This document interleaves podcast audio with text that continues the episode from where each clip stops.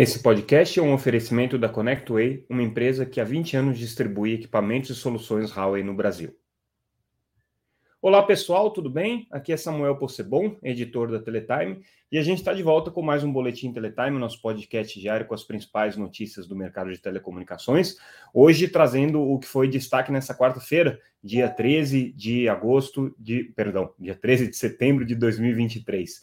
É, vamos começar com o fato mais relevante do dia, que é, é a indicação feita pelo CAD de aprovação do acordo Vinit e Vivo, Vivo com o Init, perdão. Hoje está complicado aqui, a gente pode fazer é, a junção das duas palavras aqui ao mesmo tempo.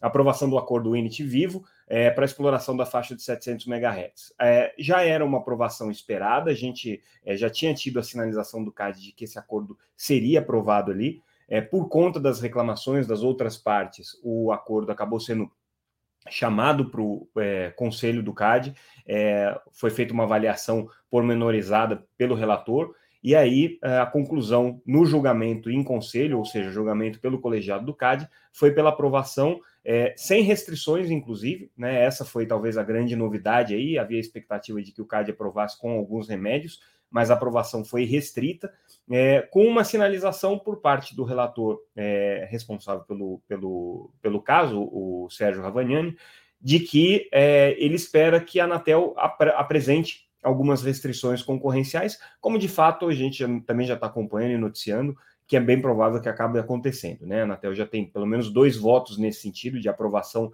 do acordo com restrições, com é, remédios, e aí, nesse caso, é, a, a, gente tem é, sinalização aí já de outros conselheiros de que devem ir pelo mesmo caminho e, e deve ser a solução dada. De qualquer maneira, é uma grande notícia para a Winit. Ela vinha é, batalhando por essa aprovação no CAD é, já há algum tempo é, precisava dela, né? É uma aprovação importante para que as duas empresas possam celebrar esse acordo.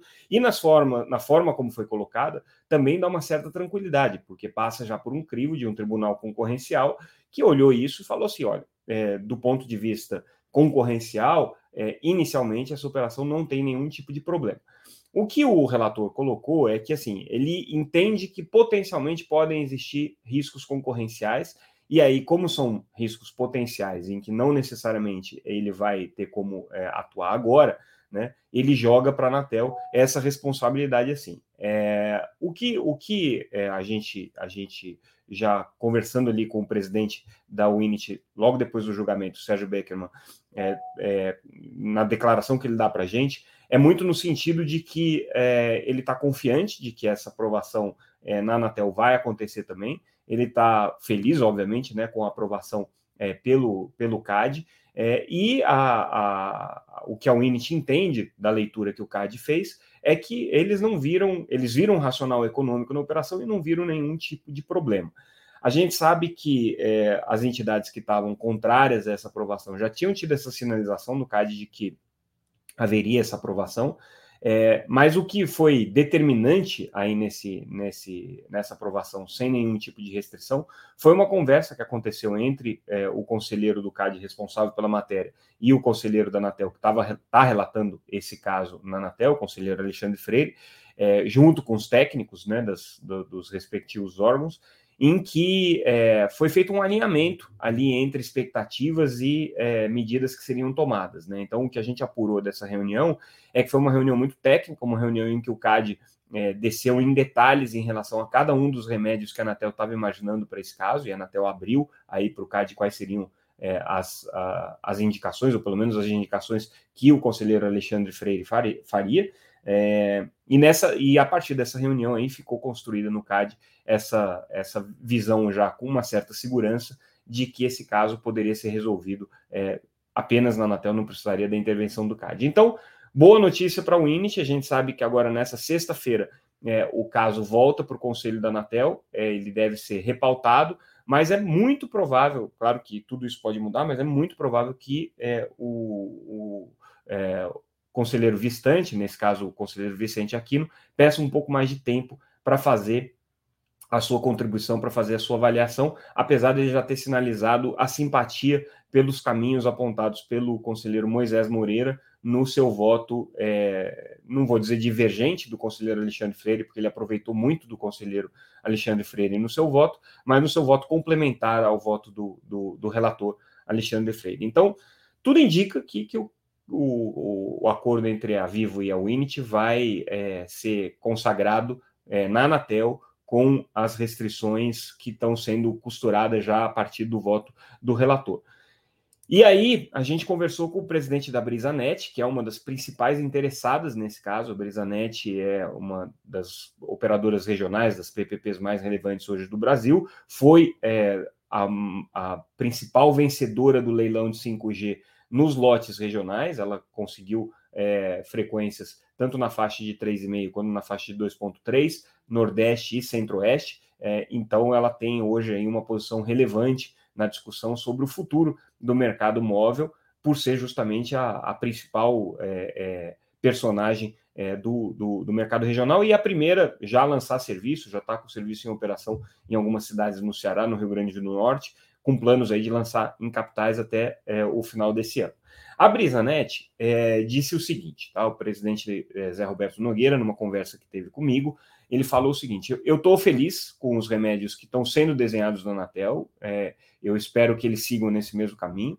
É, e pontuou que tem dois, especialmente, que dão muito conforto para a Brisanet nessa operação. O primeiro é a garantia de que a Brisanet vai ter o roaming intra-área, ou seja, ela vai poder, onde ela não tem a cobertura ainda construída, mesmo que seja uma área é, que ela é, é responsável por, por, construir infraestrutura, é, ela teria a possibilidade, os seus clientes teriam a possibilidade de é, utilizar a rede de outras operadoras na modalidade de roaming. É claro que isso tem um custo para a empresa, né? O roaming é uma, é, uma, é, uma, é uma forma de você colocar o seu cliente é, operando na rede de outra empresa, então existe uma remuneração entre elas. Mas com roaming intra-área, é, a Brisanet fica tranquila. Ela acha que é essencial também é, que uh, seja garantida aí é, a, a, uma vedação para que a Telefônica não celebre, né, a Vivo não celebre acordos de hand sharing com outras operadoras é, de poder de mercado significativo, ou seja, com as outras operadoras nacionais, durante é, um período, nesse caso está indicado aqui nos votos até 2023. E por que, que ela é, pede essa vedação? Porque ela alega que se a Telefônica, se a Vivo chegar numa determinada cidade com um acordo de hand sharing, ela vai ter um custo operacional muito menor do que a própria Brisanet vai ter, caso a Brisanet não tenha esses mesmos acordos de run sharing, né? O que é pouco provável, porque o acordo de run sharing é, é, prevê uma certa, uma certa isonomia, né? Então, é, você utiliza a operadora, é, a, a, infraestrutura de uma operadora numa cidade e outra operadora utiliza a sua infraestrutura numa outra cidade. Você precisa ter coberturas mais ou menos equivalentes para fazer sentido um acordo de run sharing. E aí, nesse caso especificamente, é, a Brisanet acha que se a, a Vivo chegar numa determinada cidade em parceria com a Claro e com a TIM, é, fazendo no share, ela vai ter custos operacionais, condições operacionais muito mais é, vantajosas e, portanto, a competição vai ficar assimétrica. Então, ela considera que esse é, essa vedação, que tem sido sinalizada pelo conselheiro Alexandre Freire e também pelo Moisés Moreira, é fundamental para a aprovação é, do acordo, né? Caso ela, obviamente, pudesse opinar sobre como que o acordo deve ser feito, claro que não cabe a, a Brisanet essa decisão, cabe à Anatel.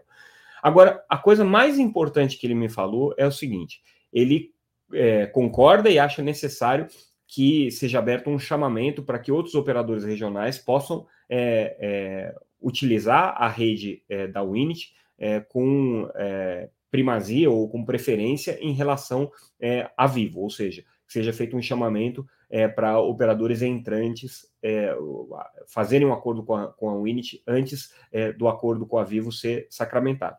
Porém, ele chama atenção de que esse é, chamamento precisa ser restrito àqueles operadores entrantes que participaram do leilão de 5G. É, ele não vê sentido em um chamamento que seja aberto e restrito e que dê oportunidade para qualquer operador regional que não tenha participado, inclusive, do leilão de 5G, fazer um lance é, agora e, e, ter a preferência agora para contratar a rede da Winit, é, sendo que ele, né, como operador regional, há dois anos atrás, participou de um leilão, é, fez investimentos nesse leilão e assumiu compromissos de cobertura nesse leilão, que são compromissos bastante custosos aí para a empresa, bastante pesados para a empresa, e ele entende que é, é, não seria justo né, um outro operador regional, por exemplo, utilizar esse leilão para poder, é, poder adquirir frequências ou, ou, ou, ter acesso a frequências da Winit nas mesmas condições que a BrisaNet teria.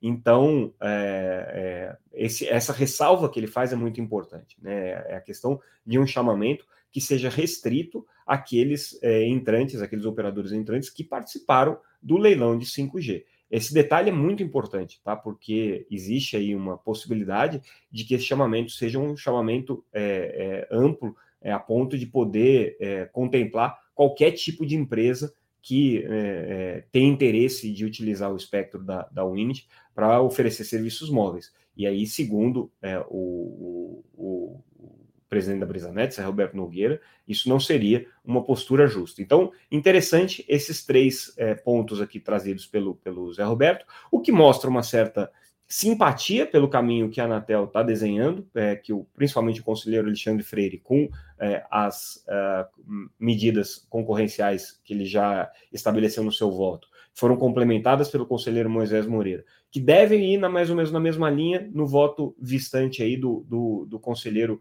é, Vicente Aquino, que já sinalizou essa simpatia por, essa, por esse caminho. E aí a gente fica é, aí na dúvida de como é que os conselheiros é, é, Carlos Baigorre, presidente da Anatel, e Arthur Coimbra vão votar nessa questão, mas muito, muito provavelmente vão acabar indo por uma solução é, que seja é, pactuada aí na, no âmbito dos remédios. Né? Encerrado o caso Init, vamos falar um pouco sobre é, fair share, sobre é, compartilhamento de custos e, e, receitas entre operadoras de internet e operadoras de telecomunicações e também entre as atribuições da Anatel. Isso aqui foi tema de um painel super interessante no painel Telebrasil, no último dia do painel Telebrasil. E aí, é, o interessante desse painel foi a gente ver a opinião é, do, do é, é, hoje ministro do, do Superior Tribunal Eleitoral, é, mas também professor da Universidade de São Paulo e parecerista, é, Floriano de Azevedo Marques. O Floriano é uma referência né, quando a gente fala em direito na área de telecomunicações, ele praticamente é considerado um dos autores da Lei Geral de Telecomunicações, é, mas é, teve nessa, nesse debate uma postura é, bastante diferente é, de uma postura de defesa da agência, apesar dele, obviamente, é, ter é, é, como, como é, mensagem aqui que o modelo da agência reguladora é o melhor modelo e, e defender a, a, Anatel dentro das suas atribuições, mas ele acha que para que a Anatel possa ser um regulador do ambiente da internet, ela precisa ser, palavras dele, refundada, ou seja, ela não tem hoje delegação legal para fazer isso, então precisaria haver sim uma reforma legal no judiciário prevendo isso.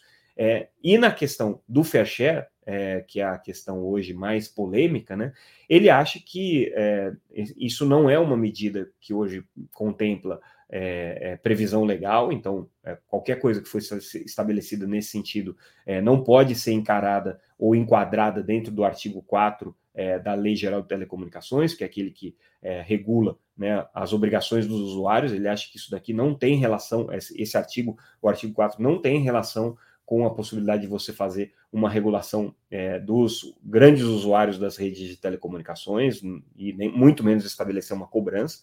É, mas ele considera que isso é, é, um problema muito mais de financiamento da rede do que um problema de relacionamento entre as empresas. Então, é, na visão dele, existem mecanismos que já estão estabelecidos e previstos em lei de remuneração da infraestrutura é, que é, podem ser utilizados antes de você discutir qualquer coisa com relação ao fair share. É, o vice-presidente de assuntos é, regulatórios e, e, relações institucionais da TIM, Mário Girassoli, que escreveu um artigo, está inclusive no site da Teletime, um artigo muito bom sobre esse, esse tema. É, por incrível que pareça, não foi é, totalmente divergente do, do, do, Floriano, apesar dele entender é, que é, existe sim possibilidade de você estabelecer um fair share. O que o Mário Gerassoli chama a atenção é com relação assim, à sustentabilidade e à viabilidade do ecossistema como um todo. Né?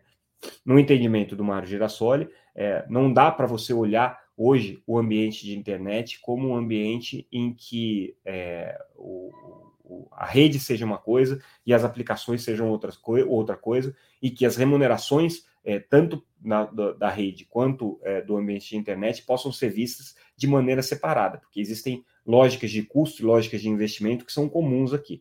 Então, o que ele entende é que existe sim a necessidade de você ter um, um reequilíbrio desse ecossistema, uma rediscussão sobre o equilíbrio desse ecossistema e que isso pode ser feito, pode e deve ser feito pela Anatel. O conselheiro Alexandre Freire, também participando desse debate, considera que a Anatel é sim uma, uma, uma é, autarquia preparada para fazer essa discussão, tem estrutura para isso, tem condições de fazer isso. É, o uh, uh, deputado João Maia, que também participou desse debate, que tem um projeto de lei nesse sentido, é, pontuou que ele não vê outra agência reguladora que faça mais sentido do que a Anatel hoje, porque ela já está estruturada, teria que ser criada uma outra agência reguladora.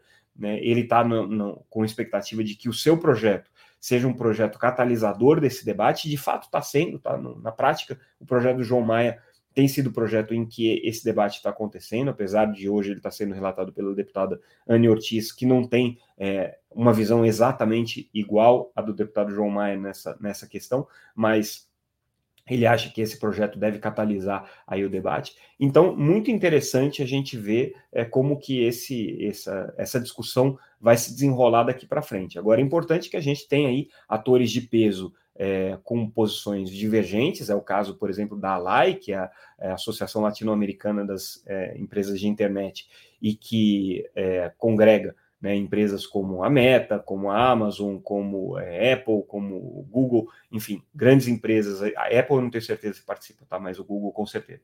É, grandes empresas do setor de internet que estão é, se movimentando contra é, esses movimentos, tanto da Anatel quanto das operadoras de telecomunicações. O Floriano é, parecerista da Alai, tá? Então é interessante a gente notar que ele hoje está é, tá dando as suas opiniões jurídicas para a associação que representa as empresas de Big Tech. E é, vai ser um debate que vai é, certamente premiar esse nosso podcast, esse nosso noticiário aqui nos próximos é, anos, com certeza. Tá? Acho que a gente, eu ia falar próximos meses, mas eu tenho certeza que isso aqui vai ser discussão para mais de um ano. É, nesse, nessa linha, né, as entidades, algumas entidades de sociedade civil é, já soltaram um comunicado aqui, um, um, manifesto é, se opondo à cobrança de fair share pelas operadoras de telecomunicações. É, as, as, entidades que se manifestaram aqui nesse caso né, foram entidades que tradicionalmente advogam pelas questões é, relacionadas aqui à, à é, defesa, suposta defesa né, de, dos usuários de telecomunicações, é, dos usuários de, de, de internet, como o Instituto Tecnologia e Sociedade, o ITS do Rio, e a ISOC, né, Internet Society é, do Brasil. As duas classificaram a cobrança de fair share aqui como pedágio da internet, vão promover um evento, inclusive a gente está dando link aí para esse evento é, para fazer críticas aí a, a, ao modelo de fair share. É, e uh, o que, que, a gente tem para falar sobre isso, né? Assim, claro que faz sentido você ter é, é uma, uma preocupação com relação ao poder é, de mercado das empresas de telecomunicações e de que maneira que as empresas de telecomunicações podem ou não é, atuar de maneira é, predatória e de maneira é, é, é, danosa para o ecossistema da internet. Afinal de contas, toda a infraestrutura de telecomunicações depende dessas empresas de telecomunicações. Elas têm um grande poder nesse mercado também.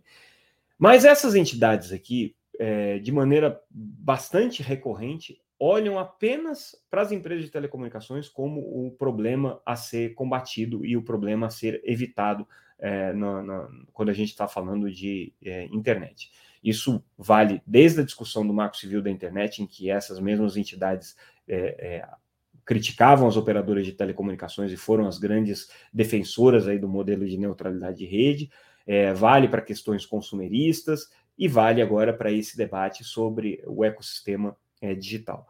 É, então, assim, é, é claro que é, é, essas entidades têm um lado, né? Esse lado é o lado das empresas de internet, ainda que exista aí uma certa, uma certa roupagem né, por trás dessa, dessas entidades com um viés acadêmico. Na verdade, são entidades de viés acadêmico, são pesquisadores sérios e tudo mais, mas que têm aí uma, uma preferência pelas empresas de internet, está tudo certo, não tem nenhum problema né, nesse sentido. É, mas assim, é, assim como os ouvintes da Teletime sabem que a gente é parte do ecossistema de telecomunicações e que, portanto, também existe aqui um certo viés é, de trazer sempre a perspectiva das empresas de telecomunicações em qualquer coisa que a gente faça. Isso a gente não esconde de ninguém, né? A Teletime ela é uma, uma, uma publicação que está ligada ao mercado de telecomunicações e que, portanto, sempre que vocês ouvirem a Teletime falar, a gente vai estar tá trazendo a perspectiva das empresas e do mercado de telecomunicações, porque esse é o nosso mercado, é, é, é dele que a gente, que a gente é, é nele que a gente está inserido. Mas, assim, o que a gente percebe é que existe aí é, uma, uma posição a priori sempre contrária né, às empresas é, de, de telecomunicações o que né, só faz com que a gente tenha que colocar sempre um filtro em qualquer manifestação desse tipo aqui. Mas, de qualquer maneira, são manifestações legítimas aqui, super importantes e que é, vão ter peso nessa discussão, porque esses, essas entidades e esses pesquisadores é, têm é, um, trabalhos consistentes e têm muita relevância é, no, no, no, na análise do ecossistema da internet. Então, certamente a opinião deles vai pesar bastante mesmo. É, Durante o painel Telebrasil, agora mudando de assunto, mas também tem a ver um pouco com isso que a gente está falando da internet, é, a, a Telebrasil publicou uma, uma, é, uma manifestação né, de posicionamento com relação aos principais tópicos do evento, chamada Carta por um Brasil Mais Conectado. No passado já foi chamada de Carta de Brasília, que é um, um documento de posicionamento do setor. Né? E, e, que basicamente resume aquilo que de mais relevante foi trazido durante o evento. Tá? Primeiro, uma preocupação com a questão tributária, hoje é, crítica para o setor de telecomunicações, principalmente é, na perspectiva da reforma tributária. Então, a bandeira levantada aqui pelas operadoras é a bandeira é, de é, garantir na reforma tributária a essencialidade do setor e é, a não uh, é, oneração por, por meio de novos tributos é, do setor de telecomunicações e também garantir que os fundos setoriais que hoje são pagos pelo, pelo pelas empresas de telecomunicações sejam é, é, incorporados aí às alíquotas é, previstas aí para os serviços é, de valor adicionado, para o imposto de valor adicionado, que tem sido é, o objeto central aí de debate da reforma tributária. Então, tributação é o ponto número um. O ponto número dois é ecossistema da internet, um reequilíbrio desse ecossistema da internet. Tem uma preocupação grande aqui é, das empresas de telecomunicações com esse tema, né, que a gente já tem é, é, é mencionado aqui em vários, várias ocasiões, inclusive esse, esse debate que a gente acabou de relatar para vocês. Então, esse é um outro tema que está colocado aqui nessa, nessa carta por um Brasil mais conectado. A íntegra dessa carta aqui está disponível na matéria, tá? Tem o link lá para quem tiver interesse de ler. É, Painel Telebrasil ainda, aí só é, é, reportando e fazendo um registro da, da participação da secretária executiva do Ministério da Educação durante o evento, Isolda Sela, é, que é uma das principais, hoje, uma das principais é, lideranças aí, quando a gente fala é, de transformação da educação brasileira, fez um trabalho bastante relevante no Ceará, é, nesse sentido, e como secretária executiva aqui do Ministério da, da, da Educação, tem atuado de maneira bastante ativa nesse processo de é, conexão em escolas. Então, ela, ela pontuou é, a relevância do, do, da, da, internet, da, da é, do uso de tecnologia, do uso das TICs é, pela, pelas políticas de educação. Diz que isso é uma prioridade, sim, do Ministério da Educação, como a gente já tem visto, é, tem sido colocado em vários momentos pelo ministro Camilo Santana, está no PAC, é, e definitivamente isso daqui sacramenta é, a, a tendência que a gente vai ver cada vez mais de projetos em parceria entre o Ministério das Comunicações, o Ministério da Educação e projetos relacionados à educação que vão é, é, entrar na agenda e na pauta aí das empresas de telecomunicações. Então, é, só reforça aí essa participação da Isolda Sela. É muito interessante a forma como ela vê tecnologia, como ela vê a conectividade como parte importante do processo transformador da educação brasileira. E a gente fecha com a notícia também, é, trazendo aí o, o relato é, do painel Telebrasil é, sobre redes neutras, um tema que foi bastante é, discutido durante o evento é, um painel inteiro dedicado a isso, em que se discutiu muito a sustentabilidade do, do modelo de redes neutras, a, o racional desse modelo de redes neutras é, no, no, no, mercado brasileiro. As principais operadoras estavam lá, a Vital, a Fibrasil, a Fibrasil fez uma palestra também é, é sobre esse assunto, a, a IHS iSystem. É, então, todas as empresas, as principais empresas que hoje atuam no, no, no modelo de, de, redes neutras, é, defenderam, obviamente, né, o, o, racional por trás da utilização desse tipo de infraestrutura, mostraram que isso é uma tendência para o mercado de telecomunicações e que dificilmente é uma tendência que vai ser é, alterada no curto prazo, afinal de contas, boa parte da infraestrutura de telecom que está sendo colocada é, hoje está na, nas redes neutras.